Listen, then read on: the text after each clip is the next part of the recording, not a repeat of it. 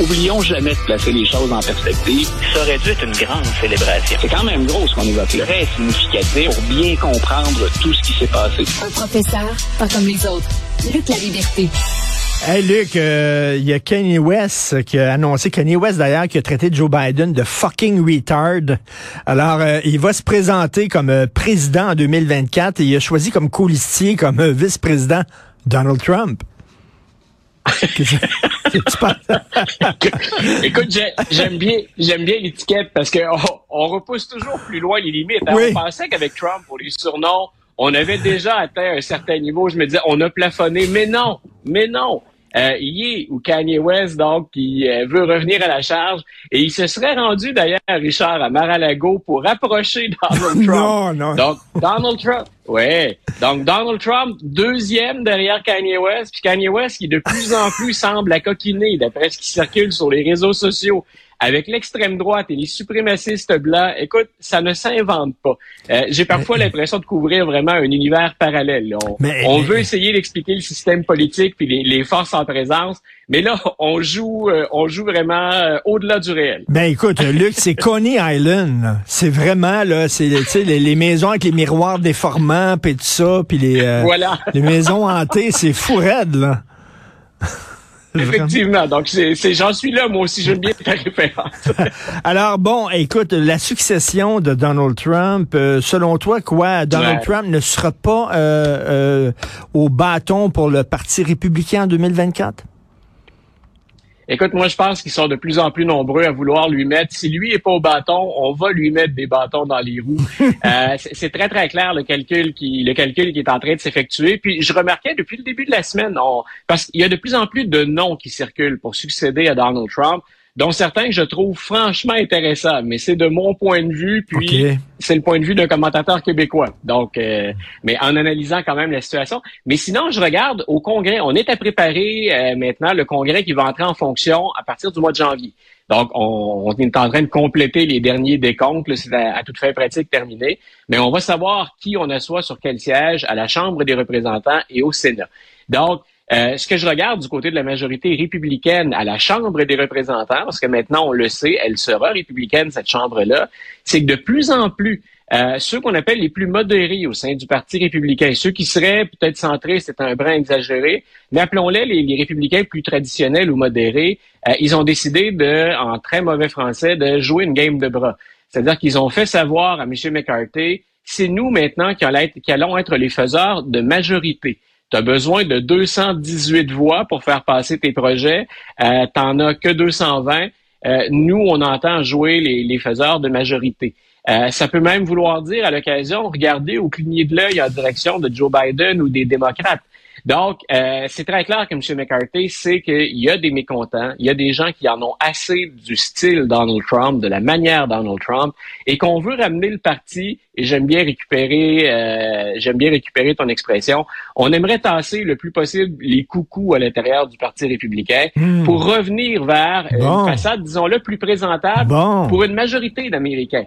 Et ce qu'on vise maintenant, donc, ce serait plus peut-être qu'on essuiera des pertes si on s'éloigne de Donald Trump. Est-ce qu'on pourrait pas compenser les pertes de certains Trumpistes en allant chercher des gens plus au centre qui ont fait euh, le choix de voter démocrate récemment ou encore, parce que ça existe, euh, des démocrates un petit peu plus conservateurs, ne serait-ce qu'au plan fiscal, au plan économique, ça, il y en a. On en a vu au Sénat avec M. Manchin, avec Mme Cinema.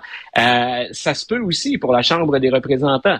Donc, moi, je, je regarde ce jeu-là et je me dis, Donald Trump va avoir de l'opposition pour 2024 et cette opposition va être un peu moins extrême. C'est des gens qui sauront gagner une partie de l'électorat Trump, mais qui vont être, je l'exprime comme ça, euh, la, la, face, la façade plus acceptable du Parti républicain pour une majorité d'Américains. Est-ce qu'il est suffisamment riche, Donald Trump, que s'il n'a pas la candidature du, du Parti républicain, est-ce qu'il peut se présenter comme indépendant?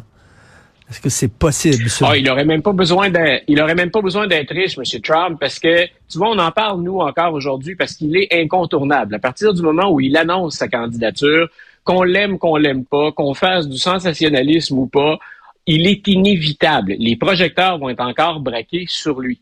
Euh, maintenant, il a des, encore des appuis, mais ce dont on avait parlé tous les deux, c'est qu'il y a quand même des bailleurs de fonds puis des gens des médias qui ont euh, condamné Donald Trump et qui s'en éloignent. Euh, est-ce qu'il peut seul faire campagne? Moi, je pense d'abord qu'il a intérêt à le faire. Euh, qu'il veuille être président à nouveau ou pas, moi je pense qu'il va rentabiliser l'opération. C'est d'ailleurs la raison pour laquelle il s'est lancé en 2015-2016. Euh, ce qu'on voulait, c'est un bon coup de publicité et les médias, on lui en a offert de la publicité plus qu'il n'en demandait, je crois. Très bon retour sur un faible investissement. Luc, tu as certainement lu ce texte dans Le Devoir euh, ou tu l'as lu alors dans un journal américain de grandes compagnies derrière les campagnes de et là, on apprend que des entreprises comme Home Depot, c'est pas rien, là. Home Depot, UPS, Boeing, Price Waterhouse, qui ont dépensé des millions de dollars pour appuyer des coucous aux élections de midterms. C'est, euh, puis tu vois, ah, c'est facile de critiquer à distance. Là, on a nos propres paradoxes ou, nos propres contradictions. Euh, mais si la désinformation sévit autant, et si on a autant de politiciens qui, euh, comme Marjorie Taylor Greene, Lauren Boebert et autres, Matt Gates en Floride et compagnie, si on en a autant, c'est qu'il y a de l'argent pour ça parce que c'est rentable. Et en politique, souvent, puis écoute, je, pense que je serais porté à jouer un peu ce jeu-là, je m'en confesse, euh, on va là où on peut gagner. Euh, hmm. Puis parfois, ben, on renie nos principes ou on les oublie pendant un certain temps avant de les ramener plus tard. C'est l'exercice auquel collectivement le Parti républicain est en train de se livrer. Et c'est pour ça que moi, je regarde qui est sur les rangs. Qui veut-on présenter pour 2024 et je vais te donner quelques noms très, très rapidement pour dire on pourrait aller chercher un électorat un petit peu plus centriste avec ça. Euh, il y a, par exemple, moi, ma, ma, favorite, ma préférée depuis longtemps, c'est Nikki Haley, qui a servi sous Donald Trump. Elle a été, euh, elle a servi d'ambassadrice à l'ONU pour l'administration Trump. Euh, Madame Haley, c'est une femme qui est brillante. Elle le soulignait en fin de semaine dans un rassemblement à Las Vegas. Je n'ai jamais perdu en politique. Belle place à Las Vegas pour dire d'ailleurs qu'on n'a jamais perdu. Euh, Madame Haley, elle a quitté l'administration Trump avant que les choses ne dérapent vraiment ou que les choses se compliquent. Elle est moins entachée par un certain nombre de scandales ou moins associé à tout le moins à un certain nombre de scandales. Et c'est quelqu'un qui a un profil. Les gens souvent pensent démocrate quand ils pensent à la première femme qui pourrait être présidente des États-Unis. Nikki Haley, à mon humble avis, a, a ce potentiel d'être la première femme. Elle a des origines, c'est important si on veut, si on favorise la diversité ou qu'on ne veut pas perdre le vote des minorités. Ses parents ont migré de l'Inde pour venir s'installer euh, aux États-Unis, pour venir s'installer en Caroline, euh, État de laquelle elle a été gouverneure d'ailleurs, Mme Haley. Donc, elle coche beaucoup de cases, puis elle pourrait aller chercher une partie d'électorat Trump et en même temps être plus, entre guillemets, présentable pour nombre de, euh, d'électeurs américains indépendants ou plus au centre. Monsieur Hogan, le gouverneur du Maryland, joue dans les mêmes eaux. M. Youngkin, qui est le gouverneur de la Virginie, pourrait aussi, lui, se coller à Trump, il l'a déjà fait, tout en ayant aussi une façade un peu plus, un peu plus intéressante. Euh, puis on n'oublie pas de mettre dans la balance, au-delà de M. Youngkin, M. Hogan, Mme Haley, bien sûr Rick DeSantis, qui est ben toujours là, qui est le, candidat favori, et et ça peut parfois étonner les gens parce qu'on le trouve très fade, drabe, peu charismatique, soyons polis, euh, Mike Pence. Mais Mike Pence oh a de nombreux appuis au sein du Parti républicain. Euh, et c'est un véritable conservateur, à n'en point douter. C'est un peu la caution morale de Donald Trump, Mike Pence. C'est pour ça qu'on est allé le chercher, pour mettre un adulte à la garderie, pour s'occuper d'un président qui est un peu, euh, un peu impulsif, spontané. Euh, il, a, il a échoué dans ce travail-là, semble-t-il, mais en même temps, il s'est refait un peu une virginité en résistant à cette tentative de modifier, de ne pas certifier les résultats de l'élection. Et il est en tournée médiatique, le, M. Pence. Est-ce que ça va faire le travail? mettons-le sur les rangs, il sera là.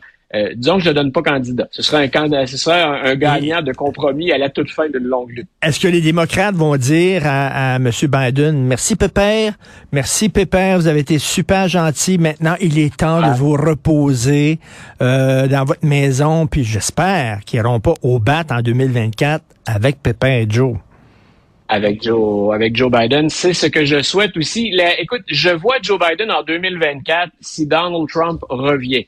C'est deux choses que je veux pas imaginer. Donc, euh, M. Trump, on a donné, on a donné une chance aux coureurs, on a vu ce que c'était.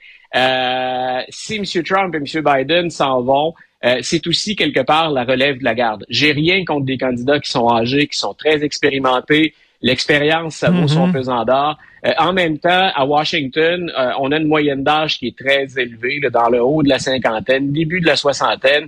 Et ceux qui étaient les décideurs étaient des septuagénaires ou des octogénaires. Euh, mais, tu sais, on peut, on peut avoir 80, on peut avoir 70 ans, 80 ans, puis être en forme, être en forme. L'affaire avec M. Biden, c'est qu'il a l'air affaibli, là.